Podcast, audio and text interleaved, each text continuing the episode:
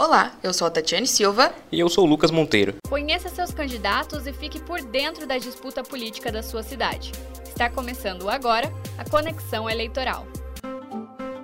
Mesmo após o primeiro debate entre os candidatos à Prefeitura de Sorocaba, realizado pela TV Bandeirantes no último dia 14 de outubro, onde eles mais atacaram do que apresentaram propostas, a eleição parece que ainda não deslanchou. Candidato, Sorocaba é uma cidade enorme que precisa de muito planejamento. Você não apresentou absolutamente nada de planejamento e desenvolvimento para nossa cidade, ainda mais nesse momento que iremos retomar a, economia pós-pandemia. Porém, tem aparecido nos comerciais comerciais fazendo promessas mil. Como vai fazer isso sem um programa de governo efetivamente?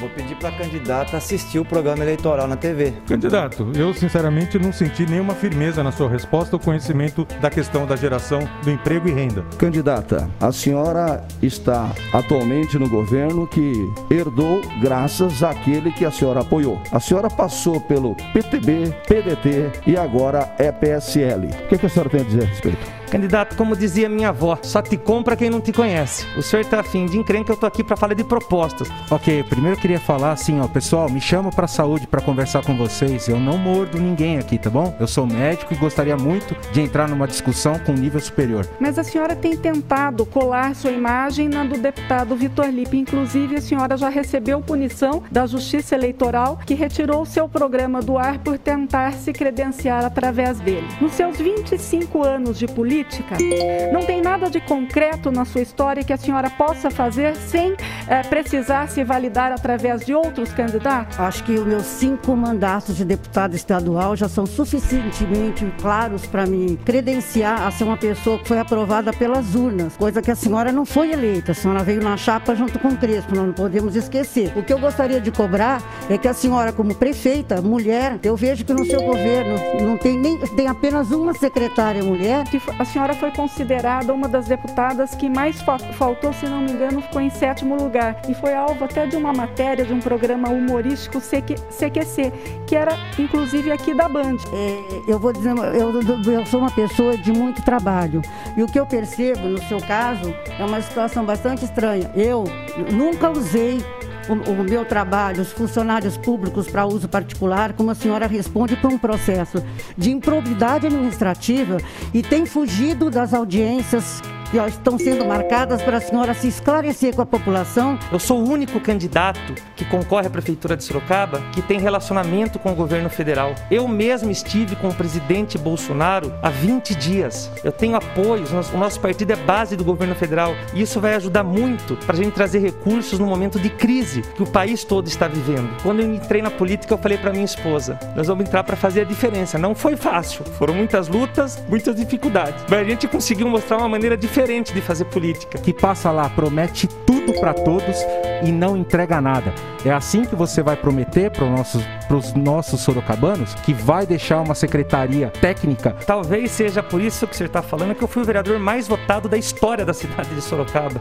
Né? Acho que o reconhecimento era. O senhor vai ser testado agora nas eleições. Eu fui testado, aprovado. Eu tripliquei. Foi a maior votação, nunca teve uma desde a época de Baltazar Fernando, Fernandes, candidato. Candidato, não comece na política assim com ataques. Eu imaginava o senhor, antes de conhecer, uma outra pessoa. Eu acho que o senhor tem aprendido bastante com o Crespo, que é do seu partido e seu professor. Num primeiro momento, parece que o pleito ainda não chamou a atenção da população. Mas também, em ano de pandemia e de tantos outros problemas que vieram junto com ela, quem vai estar disposto a brigar por sua paixão política neste momento? Talvez a animosidade mude a partir do dia 15 de novembro, data do primeiro turno. Por enquanto, a gente se debruça sobre o que os candidatos têm feito de relevante na corrida eleitoral até o momento. A polarização que marcou as eleições de 2016 e 2018 vão engrenar agora? Nosso podcast hoje debate esse cenário eleitoral meio morno com o repórter do Cruzeiro do Sul, Eric Mantuan. Seja bem-vindo ao Conexão Eleitoral eu quero conversar com você, vamos conversar, bater esse papo aqui de como que tá esse clima de campanha eleitoral. Eu acho que por conta da pandemia e de todo tudo que a gente tem vivido no país, a gente não parece, a gente tem um sentimento de que a campanha ainda não engrenou de vez. E eu queria saber se você também tá nesse clima, se você sente que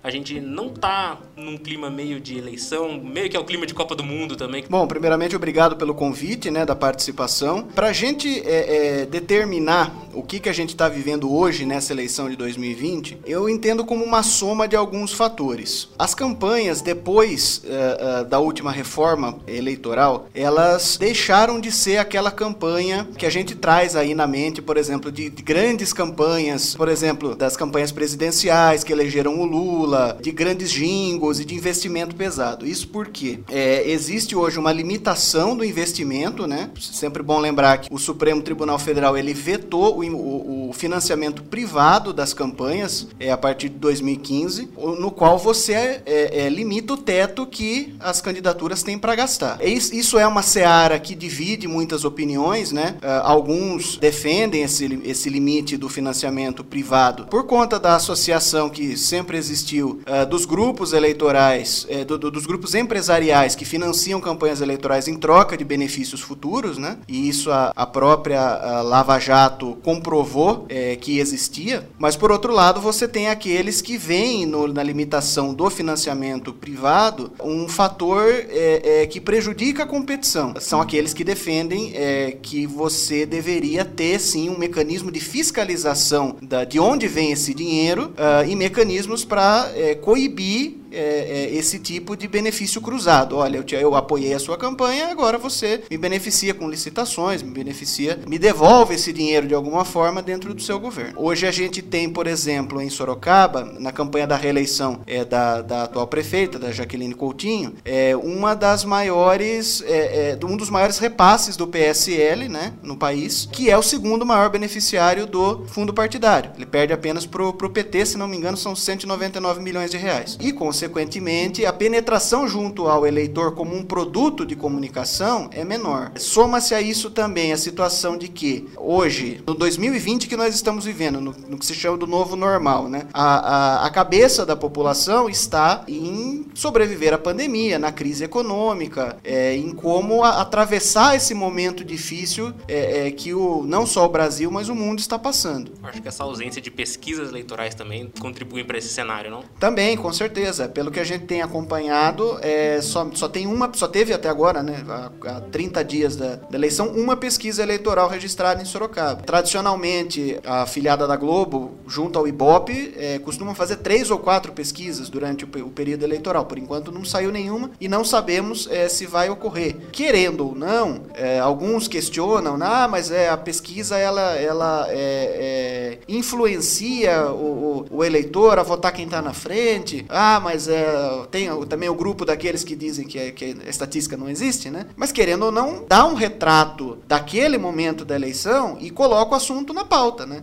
Ainda a respeito da televisão, a gente tem visto até a dificuldade que as, que as emissoras têm para acompanhar as agendas dos candidatos. Por conta do distanciamento social, né, das, das restrições colocadas pela pandemia, você não consegue acompanhar um candidato o dia todo. E aí você tem que é, acabar é, se utilizando de material produzido pelas próprias assessorias. E aí é óbvio que a assessoria não vai enviar nada que seja negativo, que, né? que desabone o candidato, né? Então você é, é, perde um pouco também da, da imparcialidade jornalística. Provavelmente essa eleição de 2020 ela vai ser um case de estudo e de, e de pesquisa acadêmica para muita gente, porque uniu tudo aquilo que é, é, modificou o que se sabia e o que se fazia a respeito de campanhas políticas, a partir né, da, da mudança do financiamento, das proibições é, é, é, colocadas aí pela reforma política, pela reforma eleitoral, é, somadas à impossibilidade de você ter um contato direto entre candidato e, e eleitor. Nesse sentido, o que, que os nossos oito candidatos têm feito para tentar chamar a atenção do eleitor? Então, o que a gente tem visto, por exemplo, na TV, que sempre foi um, um meio tradicional né, de contato, a gente tem algumas, algumas campanhas que continuam investindo bastante né, em programa de TV, em inserções que vão né, ao ar nos comerciais. E a gente tem visto também um engajamento bastante grande nas redes sociais, né? Hoje você tem, acredito que em to...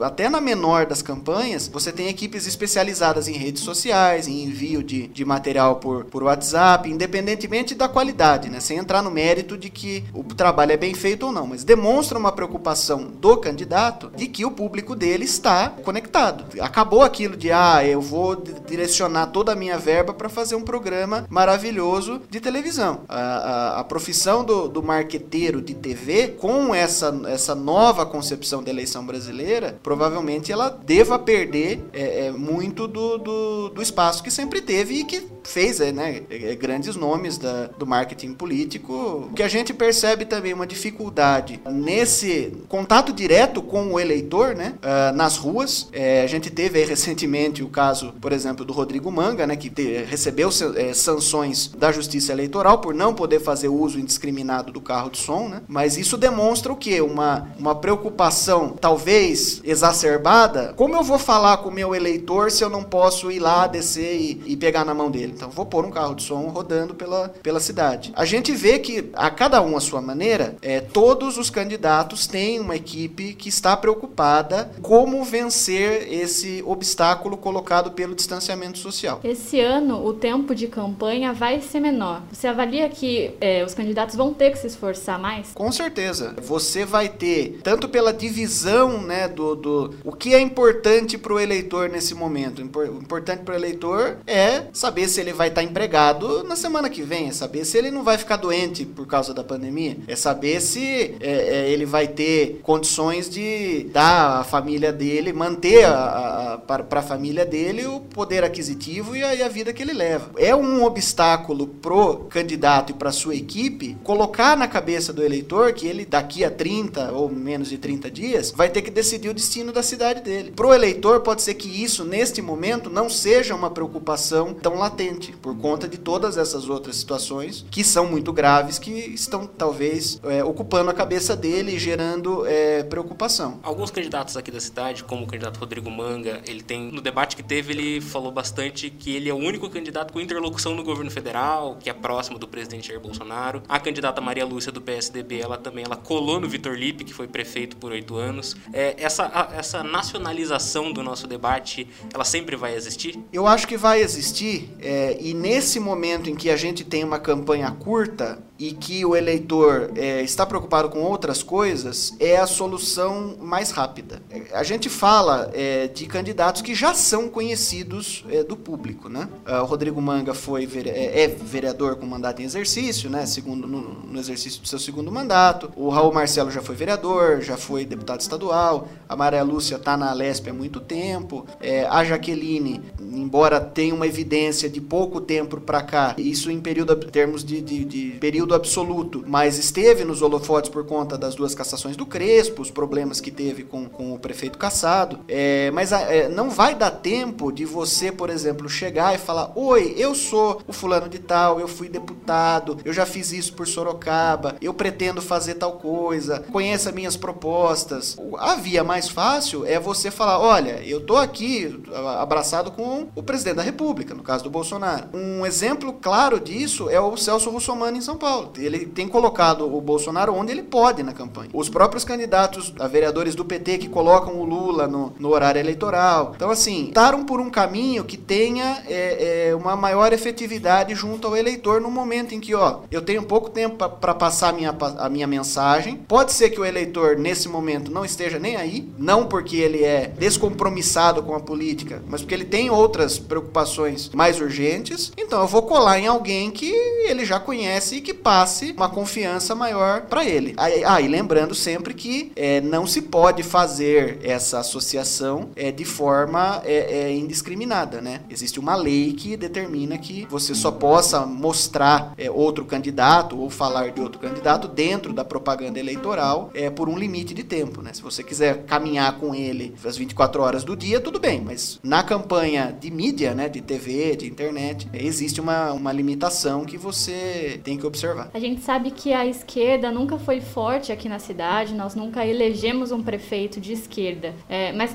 nós temos figuras como o Renan Santos e o Raul Marcelo também, que está disputando pela quarta vez a eleição à prefeitura municipal. Você acredita que esse ano nós podemos ter uma, um cenário mais favorável para a esquerda? Então, aí a gente tem que considerar é, o, que, o que o outro lado pode apresentar para saber responder essa pergunta. É, nós temos dividindo hoje um mesmo eleitorado eleitorado, ou seja, é um eleitorado de centro e aí inclusos também os de extrema direita, nós temos três candidatos muito bem posicionados na eleição. A atual prefeita, Jaqueline Coutinho, que embora não, não ela, ela tente não se associar a uma, uma direita mais radical, ela é do PSL, que foi o partido que elegeu o Bolsonaro. Uh, até acho que foi um ponto que a questionaram no, no debate da, da Bandeirantes Campinas, né? E que ela é, optou por não, não marcar território nesse, nesse assunto. Nós temos o Rodrigo Manga, né? Que foi eleito na primeira vez pelo DEM, né? Uh, que tradicionalmente é um perfil mais, mais liberal, embora faça uso de algumas armas da esquerda, né? Junto à população mais carente, né? E a Maria Lúcia, que embora é, seja do PSDB, que é um partido social-democrata, né? Mas também pode ter uma, um perfil de, de do, do, eleitorado que concorra é, com esses outros dois nomes. A grande questão é saber, o, a esquerda, ela, historicamente, ela tem pelo menos 20% dos votos na eleição municipal. Isso seja com candidatos pulverizados é, ou com uma candidatura própria. Que eu me lembre, é, nunca teve menos do que, do que 20%. Resta saber é, se nós vamos ter uma, um primeiro turno no qual vai haver o que aconteceu, por exemplo, na campanha presidencial. Você tem um candidato muito bem cotado que vai tirar voto, o, o chamado voto útil, dos outros dois. E aí esse lance do voto útil, ele está muito atrelado à pesquisa da opinião eleitoral, pesquisa do IBOP ou de qualquer outro instituto. Se você não tem a pesquisa, você também não tem o voto útil. Como é que eu vou votar em quem está ganhando se eu não sei quem está ganhando? É, ou se a gente vai ter uma divisão é, é mais ou menos uma mesma porcentagem desses três nomes, que daí pode, pode haver, por exemplo, o, ele, o eleitor que vota na Maria Lúcia. Se a Maria Lúcia tiver muito mal colocada nas pesquisas, ele pende mais para um candidato de centro-direita ou ele é um perfil progressista que não está votando no PSOL porque ele está associado ao PT? E aí ele vai votar no Raul. É uma situação difícil de prever nesse momento. O que a gente tem de concreto é as candidaturas de, de esquerda em Sorocaba, historicamente, têm 20% dos votos. A gente precisa ver quanto vai conseguir o Renan, porque o Renan, um raciocínio básico, tira votos do Raul, e se isso não vai prejudicar uma ida do Raul ao segundo turno. Ou se a briga entre os três candidatos de centro-direita vai ser tão grande que os três vão ficar é, é, num, num patamar baixo, e aí pode ser que a gente tenha no segundo turno alguém com 30% e alguém com 28, 27, 26, que é o que está acontecendo em São Paulo. Né? Pro Raul, é, seria um cenário mais vantajoso hoje, alguém disparando na frente, dentre esses três, né? Manga, Maria Lúcia e Jaqueline, é, que tire o voto útil dos outros dois, mas não a ponto de ganhar em primeiro turno. E aí o Raul, confortavelmente, com 20, 22, até 25%, possa ir pro, pro segundo turno. O que é um, um ponto que mostra uma maturidade da esquerda em Sorocaba é que se conseguiu compor uma aliança entre PSOL e PT, que era algo que se considerava é, impossível até muito pouco tempo. Né? Isso demonstra que pode ser um indicativo é, de uma mudança de, de postura é, das forças progressistas no país. É, isso é um indicativo de que aqueles que defendem é, é, as, as, ideologias de esquerda e a, e a política progressista precisam se unir para combater aqueles que pensam, pensam diferentemente. Por conta das restrições de campanha que a gente está tendo por conta da pandemia e tudo mais, nessas semanas oficiais de campanha, o que mudou? A gente pode dizer que tem um novo jeito de fazer campanha no Brasil? Ah, sim, com certeza. O que a gente vê, por exemplo, muito pouco você ter corpo a corpo, você ter grande evento, é, um comício hoje, por exemplo, é, é inviável. A atuação parece muito mais virtual, né? E também mais pulverizada, né? Parece que a, a figura do candidato em si é, ela perdeu um pouco de, daquela aura que tinha em torno dele, tipo, olha, é o fulano de tal, é, é, ele vai, ele resolve. O candidato, ele é um cidadão comum que casuisticamente está, dispu está disputando um cargo, um cargo público, né? A gente já mencionou aqui brevemente que algumas emissoras optaram por não fazer debate, pelo menos não no primeiro turno, né? O quão isso vai ser prejudicial para as campanhas? Ah, isso é péssimo, tanto para as campanhas quanto para o eleitor, né? É, do ponto de vista das campanhas, o debate ele é sempre uma oportunidade para mostrar que o teu candidato é melhor que o adversário. E aí qualquer frase de efeito que o seu candidato é, solte ou alguma pergunta muito bem colocada é, que coloque o outro em constrangimento, é, isso vai ser explorado no horário eleitoral do dia seguinte. Ambiente. Não à toa a TV Globo é a última a fazer o, a fazer o debate, é, também para fugir um pouco disso, né? Para não ser, é, não, fomentar a campanha é, do alheio, né? Do ponto de vista das campanhas, você fica sem munição para dizer que teu candidato é melhor que o, que o adversário, né? Do ponto de vista do eleitor, é a oportunidade que ele tem para, olha, tem oito candidatos a prefeito. Quem dos oito representa mais aquilo que eu defendo? Ah, eu, eu, eu tenho assim, uma pauta X. Ó, o, o, o candidato D falou desse assunto. Ó, então é, é, é com ele que eu vou. Numa eleição que a gente deva ter é, aquele fenômeno de muita gente chegar no dia da, da, eleição sem decidir em quem votou, o debate ajuda a é, é, desanuviar um pouco essa indecisão. No momento em que você não tem o debate, claro, ninguém está questionando a, a, a, situação sanitária. A gente sabe da dificuldade de você colocar oito pessoas que passam todo o resto do, do dia em contato com outras pessoas, que não, não, você não sabe do risco de, de contágio, né, da, em relação à Covid-19. É, é, a gente sabe da dificuldade de você colocar todos no mesmo ambiente, mas nós estamos é, numa sociedade digital, né? Nos admira ninguém ter pensado na possibilidade, tá bom, vamos fazer uma, uma live com os oito, então vai ser um debate via digital, cada um no seu, no seu comitê, na sua casa, mas nós vamos fazer o debate, porque nós temos um compromisso com a, com a democracia. É, nesse ano atípico de eleição, com um grande número de candidatos e, como você mesmo disse, um grande número de abstenção, é, a gente gente pode imaginar que a tendência é uma melhor definição desse cenário na reta final das eleições? Ah, com certeza. A gente até acredita que muito dos, do, dos recursos das campanhas estão sendo guardados aí para os últimos 10 dias. É, tanto de corpo a corpo, quanto de recursos mesmo, contato com o eleitor, né? Material enviado por WhatsApp, por telefone, porque é um fenômeno que deve, que deve acontecer, de você ter um, um número de indecisos indecisos. Isso, isso é uma pena que a gente não tenha a pesquisa eleitoral nesse momento, porque provavelmente o número de indecisos hoje, pesquisa de rua, vai ser, vai ser enorme. E, e, e são pessoas que vão se definir mesmo na, na reta final da, da campanha. É, provavelmente a gente deva ter aí no, nos últimos 10, 7 dias é, um aumento do, do, dos recursos das, das campanhas nas ruas e também no meio digital para abocanhar esse, esse eleitor indeciso e aí, quem sabe, fazer uma onda que possa tirar, por exemplo, um candidato que não estava cotado para vencer e colocar é, ou no segundo turno ou até mesmo fazê-lo ganhar a, a eleição. Maravilha. A gente vai seguir então acompanhando essa corrida eleitoral, ver tudo que vai acontecer e qualquer coisa você volta aqui para comentar de novo com a gente, Eric. Com certeza. Obrigado pela, pelo convite, né, pela oportunidade da participação. Vamos acompanhar aí, sempre torcendo para que o voto da população possa ser de forma consciente nessa eleição eleição municipal. Muito obrigado. O que mais você precisa saber sobre a corrida eleitoral com a agenda dos candidatos a prefeito de Sorocaba? Por Maria Eduarda Silva, João Cabanas, Jean Christian,